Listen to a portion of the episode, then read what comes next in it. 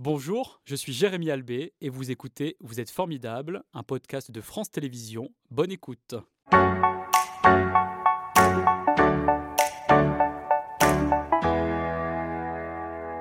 Bonjour Patrick, merci d'être euh, avec nous ce matin. C'est un plaisir de vous accueillir en direct. Vous faites une pause dans votre agenda, évidemment surchargé parce que euh, les saisons euh, culturelles s'enchaînent d'une année à l'autre. Je le disais, vous êtes chef d'orchestre, créateur de la fabrique Opéra à Grenoble. Qui vous a donné l'envie de devenir chef d'orchestre? Léonard Bernstein, en toute mhm. simplicité, que j'ai vu un concert, euh, j'avais 5 euh, ans et demi, 6 ans, et j'ai vu ce, ce monsieur, c'était un concert à la télé un dimanche euh, à midi, et il jouait Rhapsody in Blue et un Américain à Paris, et euh, il jouait et dirigeait du piano et c'était euh, un tel bonheur de, de voir ce, ce, monsieur exulter euh, dans cette musique évidemment si géniale, colorée mhm. et qui, qui, parle aux enfants avec ses klaxons, avec tout ça. Indémodable effectivement. Hein, c'est vrai que... Indémodable évidemment. Et puis je me suis dit mais ça a l'air tellement bien comme métier, je veux faire ça. Et j'ai eu une chance incroyable dans ma vie, c'est qu'il y avait des classes musicales à Besançon et je suis mhm. rentré au CP musical. J'ai jamais mis les pieds dans, dans des classes dites normales je suis toujours resté dans ces classes euh, à horaires ménagers. Est-ce que vous avez eu l'occasion de le rencontrer, euh, Léonard Bernstein? Oui, j'ai eu une chance euh, incroyable, c'est de le rencontrer en, en 86 et, de devenir son, son assistant. Mhm. voilà, j'ai fait une masterclass avec lui au Conservatoire américain de Fontainebleau. Et euh, j'ai fait aussi sa tournée des 70 ans avec le Schleswig-Holstein Music Festival. Euh, je l'ai suivi à Vienne, à Amsterdam, etc. Qu'est-ce qui vous a apporté dans euh, votre parcours artistique? Alors, je, crois que Bernstein était d'abord un, véritable génie, comme il y en a peu dans mhm, les siècles, au même titre que Picasso ou des, choses comme ça. Une force de travail absolument incroyable, une passion, une énergie sans borne. C'était aussi un compositeur, un mhm. pianiste, un pédagogue, un homme de, médias euh, euh, aussi. Euh, il m'a appris évidemment qu'il fallait euh, travailler euh, et qu'il fallait mettre l'humain au cœur de tout ça. J'étais frappé la première fois où on est allé à Vienne ensemble. il appelait tous les musiciens par leur prénom, il savait s'ils étaient mariés, s'ils avaient des enfants, etc. Il avait une connaissance des, gens, alors que dans un orchestre, il y a 80 musiciens. Bien sûr, bien sûr. C'est ce que vous faites, vous aussi, aujourd'hui, avec les musiciens que vous côtoyez. Vous faites en sorte d'être proche d'eux pas forcément proche, parce qu'il n'y mhm. a, pas d'intimité non plus, euh, mais euh, ça dépend des orchestres. Euh, l'orchestre que, que, je dirige souvent en Turquie, évidemment, je connais les, les mhm, gens, bien mhm. évidemment. à Grenoble, où c'est des étudiants, par nature, ils changent assez très régulièrement. On va revenir à Leonard Bernstein, qui a composé donc de nombreuses comédies musicales, notamment West Side Story, que j'aime beaucoup personnellement. Qu'est-ce que vous aimez dans ce genre musical? D'abord, toute, toute cette musique américaine, euh, elle vient de chez nous. Mhm. Et euh, West Side Story, en, en termes de structure, c'est une déclaration euh, d'amour à, l'opéra et même à l'opérette mhm, mhm. euh, européenne. Euh, et puis il y a cette efficacité, évidemment, ces couleurs, ce rythme.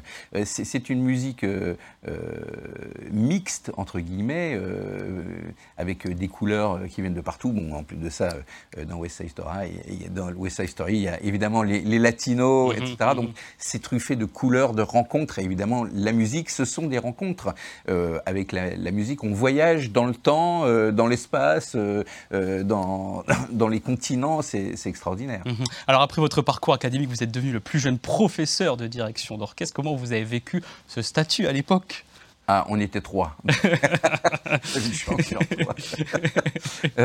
bon, ça, c'est pas des, c'est pas des, des, grandes victoires. Mhm. Euh, la victoire, c'est d'être euh, professeur, alors que je viens d'une famille qui n'est absolument pas euh, musicienne. Mhm.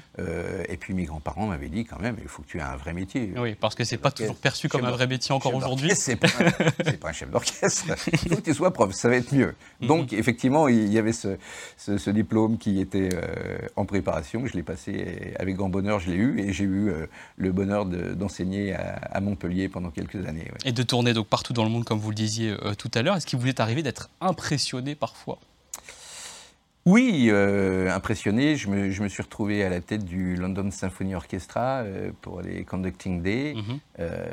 un orchestre évidemment magnifique. Et puis au bout d'un moment, je vois une tête qui n'avait pas d'instrument et c'était Colin Davis qui était au milieu de l'orchestre et qui scrutait les jeunes chefs qui passaient. J'ai fait aussi des concerts, évidemment, avec Leonard Weinstein dans, dans, le monde entier, où je dirigeais en première partie, comme il le faisait souvent avec ses assistants.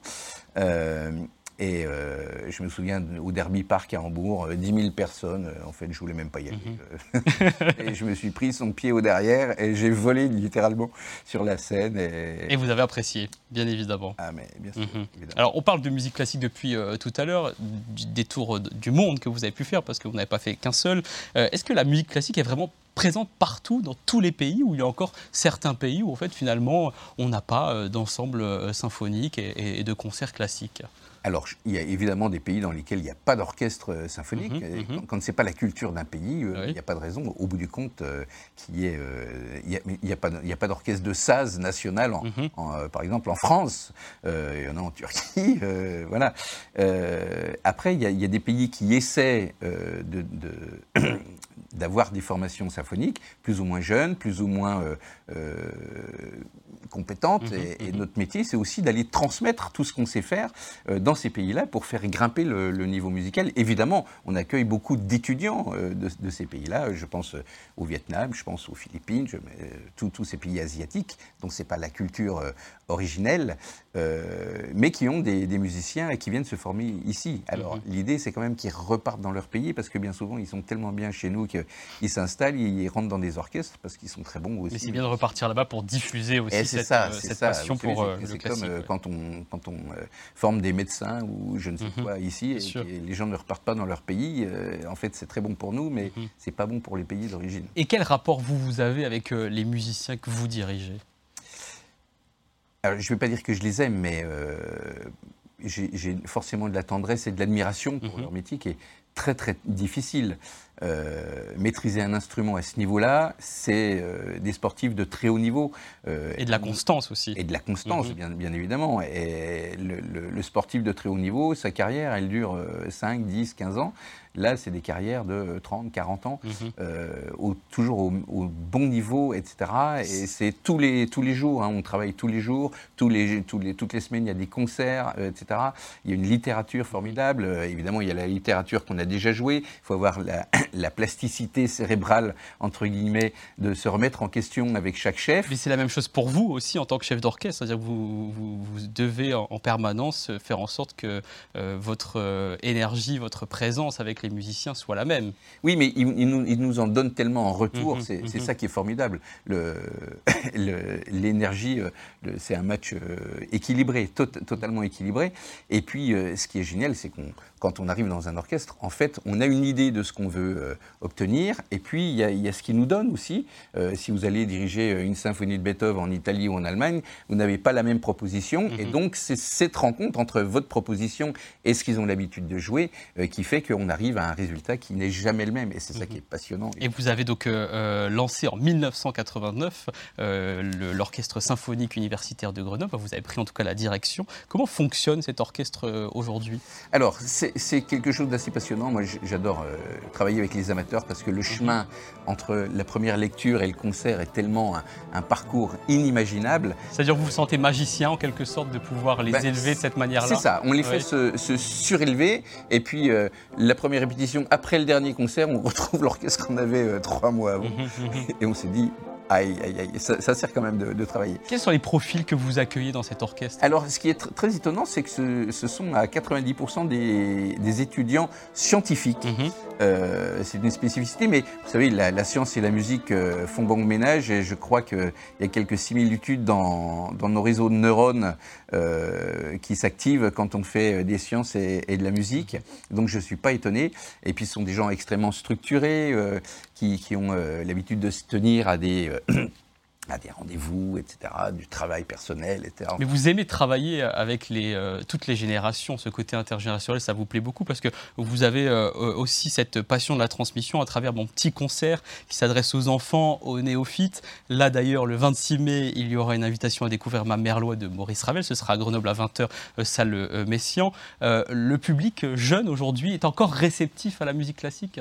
Alors d'abord, on a un devoir de, transmission, euh, mhm. de patrimoine, comme il faut laisser une planète viable à nos enfants, il faut aussi leur transmettre le patrimoine, à eux de savoir s'ils aiment ou pas. L'idée n'est pas forcément de tous aimer la même mhm. musique, Dieu merci, euh, mais d'avoir cette proposition euh, de dire, écoute ça, ça marche très très bien avec les, enfants. D'abord parce qu'ils sont en général très bien préparés mhm. dans les écoles. Et puis, euh, avoir des musiciens en direct, c'est pas comme sur la tablette ou sur le téléphone. Et là, il y a une réelle émotion. Ils sont tous super intéressés, euh, très, très étonnés. Euh, et puis, ils veulent aller toucher l'instrument, discuter avec les musiciens. Donc, ça marche formidablement bien, mon petit concert. Mhm. Vous êtes créateur de la Fabrique Opéra, une association que vous avez créée il y a maintenant 15 ans, avec donc des opéras coopératifs qui fédère des jeunes issus euh, d'établissements euh, professionnels universitaires. L'opéra Turandot, c'est euh, le dernier en date que vous avez présenté début avril, donc c'était au Summum de Grenoble, un opéra de Puccini. Comment se sont passées les quatre représentations? Écoutez, pas mal. On a eu, je crois, un beau spectacle. En tout cas, c'est le retour qu'on a eu mhm. de la part des, des spectateurs. Et puis, c'est une musique extraordinaire. Évidemment, tout le monde connaît, en fait, euh, Turandot avec l'air phare Nessun Dorma. Et en fait, personne ne sait que ça sort de, cet opéra, qui est le dernier opéra de, Puccini.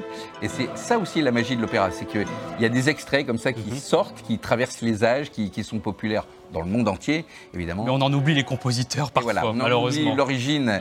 Et ça, c'est une, une, des forces de l'opéra. Donc, remettons les choses dans leur contexte. Bien sûr. Et la force de euh, la Fabrique Opéra, c'est, euh, euh, ce sont les jeunes que vous mettez au centre de votre projet. Quel regard ces, ces jeunes portent aujourd'hui sur l'opéra? Alors, en fait, avec eux, on essaie de déconstruire les a priori qu'il y a sur l'opéra, qui ne viennent pas de nulle part. Hein. Du mhm, reste, mhm. ils ont des, des, fondements historiques en France. Légitimes alors légitimes, je ne sais pas s'ils sont légitimes, mais ils ne, sont pas, ils ne viennent pas de nulle part. Mhm. Euh, l'idée, c'est de, pareil, de donner une fois de plus la chance de découvrir l'opéra aux jeunes. Vous aimez, vous aimez pas, c'est pas le débat en fait. Euh, mais vous, vous n'aimiez pas quand vous étiez jeune, apparemment, l'opéra. Quand, j'étais, quand j'étais enfant, je détestais l'opéra. Mais pourquoi? Parce que je trouvais ça vieillot, ringard, voir ces, ces grosses dames euh, chanter toutes droites euh, et on ne comprenait pas un mot de ce qu'elles disaient. Sincèrement, c'était épouvantable. Et donc, je sais mieux que quiconque qu'on peut avoir détesté quelque chose et finir par l'adorer. Donc, je propose de faire ce chemin-là en accéléré à tous les jeunes qui nous rendent un service incroyable puisqu'ils sont aussi acteurs. C'est ça l'esprit de l'opéra coopératif c'est qu'ils sont acteurs de l'opéra. Alors évidemment, quand on est acteur de quelque chose, on regarde les choses évidemment avec un regard différent. Et donc ces jeunes fabriquent des costumes, des coiffures, des maquillages, de la communication, ils accueillent, ils font de la sécurité, etc. Tout ce qu'on peut imaginer leur déléguer dans le cadre d'une production lyrique, on le fait évidemment avec nos équipes artistiques et techniques, mais on, fait ce voyage ensemble. Depuis 2006, euh, est-ce que c'est un concept, la fabrique opéra, qui euh, est, perçu euh, par les puristes comme quelque chose de dérangeant, j'ose dire? Alors, je ne crois pas que ce soit dérangeant. D'abord, dans, notre public, on a des puristes qui mhm. viennent euh, à l'opéra. Et notre idée, c'est euh, que les gens qui viennent découvrir l'opéra chez nous, un jour, poussent la porte d'un opéra pour aller voir euh, à l'Opéra de Lyon, magnifique maison, ou n'importe où ils vont. C'est-à-dire que c'est un, outil pédagogique, en quelque sorte, la fabrique opéra, pour celles et ceux qui auraient peur d'approcher un opéra, on va dire, plus important ensuite L'opéra, il est en danger. Il y a 4% des Français qui y vont. Euh, donc euh, il y a un gros problème et la mhm. moyenne d'âge mhm. prend 6 euh, mois tous les ans. Donc ça veut dire que dans, 50 ans, il ne va pas rester grand-chose. Donc il faut que tout le monde s'y mette, les artistes, les directeurs d'opéra qui le font évidemment, euh, etc. Mais il faut qu'on s'y mette tous parce que la, situation est, vraiment... Euh, Mais le succès pour vous est plutôt là, euh, avec la fabrique opéra, puisqu'il y a d'autres régions en France qui ont repris ce concept, j'ose dire, notamment dans le Val-de-Loire, en Seine-et-Marne, dans le Haut-Seine, en Alsace, etc. Est-ce que c'était votre premier objectif initialement, quand vous l'avez lancé à Grenoble, de le diffuser comme ça partout en France Non, on doit ça à l'ancienne ministre de la Ville, Fadela Amara, mhm. euh, qu'on avait rencontrée et qui nous a dit Mais pourquoi vous faites ça seulement à Grenoble? Et elle a dit Mais essayez de savoir pourquoi ça marche à Grenoble et on va essayer de, de cloner ça, entre mhm, guillemets, mhm. d'essaimer ça dans d'autres territoires. Et donc, c'est grâce à elle qu'on on s'est posé les bonnes questions et puis on, a mis en route une association dont le but est d'essaimer et donc qui continue à essaimer ce, ce, projet, ce, ce modèle de, production. Et vous, en tant que fondateur, vous continuez euh, d'accompagner euh, celles et ceux qui prennent le relais dans d'autres régions Bien sûr, bien sûr, on est en contact permanent. Mhm. Maintenant, c'est un réseau. Il y a neuf fabriques, il, va y en avoir deux nouvelles l'année prochaine. Et puis Ce sera où Alors, Vous pouvez le dire ou pas Oui, bien sûr, bien sûr. il y en aura en Occitanie, à Narbonne, et puis à Saint-Brieuc. là, il va y avoir au, mois de, de, juin une nouvelle fabrique qui va lancer son Carmen au, mhm, mhm. Zénith à Dijon. Euh, voilà, on continue l'aventure et l'idée c'est qu'il y en ait euh, partout dans le territoire. Et quelles sont vos envies euh, en tant que chef d'orchestre et, et, créateur de la fabrique Opéra pour ces prochaines années? Alors, des envies musicales évidemment beaucoup. Mhm. Euh, j'aimerais un jour euh, qu'on arrive à faire une création, euh, parce que l'opéra doit se renouveler. il y a aussi plein d'opéras que je voudrais faire, et même si on n'a pas tous les outils à disposition, on verra comment on peut s'arranger. Et puis surtout, je voudrais qu'on change le rapport du public à l'art lyrique, qui est plus cette appréhension de dire je vais dans un lieu qui peut m'intimider socialement, écouter quelque chose qui n'est pas mon langage favori, dans une langue que je ne connais pas, etc. etc. Mhm. Et donc, il faut dédramatiser ça. Mais on, a une porte d'entrée qui est géniale, qui s'appelle la comédie musicale, qui a un, succès incroyable dans, notre pays. La comédie musicale, c'est de l'opéra, c'est mhm. pas autre mhm. chose. C'est de l'opéra comique, euh, etc. Donc, c'est la même famille, tout ça. C'est le grand art lyrique. Et c'est vrai que vous avez beaucoup de projets singuliers, notamment une collaboration avec le chœur La Note Bleue, avec lequel euh, vous avez fait donc euh, cinq concerts en Isère autour de la chanson française. Quel était votre souhait cette fois-ci? D'abord, j'aime tous les genres musicaux. Euh, pour moi, il y a la bonne et la mauvaise musique. Alors mhm. que je fasse des musiques de films, de la variété, du classique, euh, du baroque, euh, du contemporain, ça n'a aucune espèce d'importance. L'idée, c'est de partager avec le public. Et la, chanson française, ce sont des, trésors. Et en plus de ça, dans, ma jeunesse, j'ai essentiellement écouté de, de, la chanson. Je le fais encore beaucoup. et donc, j'adore partager ça. Et mettre en musique, orchestrer euh, de manière symphonique des, des, chansons, ça leur donne évidemment une autre dimension. Bien sûr. Alors pour terminer cette émission, c'est la tradition, on demande toujours à notre invité de choisir la personne qu'il trouve euh, formidable. Lorsqu'on vous a posé cette question, vous avez répondu la musique. Mais pourquoi finalement? Ça n'est pas une personne, la musique. Et parce qu'elle n'a pas d'ego, qu'elle survit à tout et qu'elle comble chacun de nous. Mhm. Euh, voilà, donc avec la musique, on n'est jamais déçu. Et pour illustrer euh, cette ode à la musique, eh bien, on a choisi, vous le voyez, euh, Euterpe, la patronne des muses de la musique dans la mythologie euh, grecque, avec cette mosaïque du deuxième siècle, voilà, qui est remarquable. Merci beaucoup, Patrick, vraiment pour cette présentation. On ira sur le site de la Fabrique Opéra, grenoble.com, pour découvrir la programmation 2024. Quelle est l'œuvre que vous allez mettre en lumière l'année prochaine à eh Grenoble? Je ne le sais pas encore. Ce sera annoncé rapidement, mais j'ai encore pas tout décidé. J'ai encore quelques hésitations. C'était Vous êtes formidable, un podcast de France Télévisions. S'il vous a plu, n'hésitez pas à vous abonner. Vous pouvez également retrouver les replays de l'émission en vidéo sur France.tv.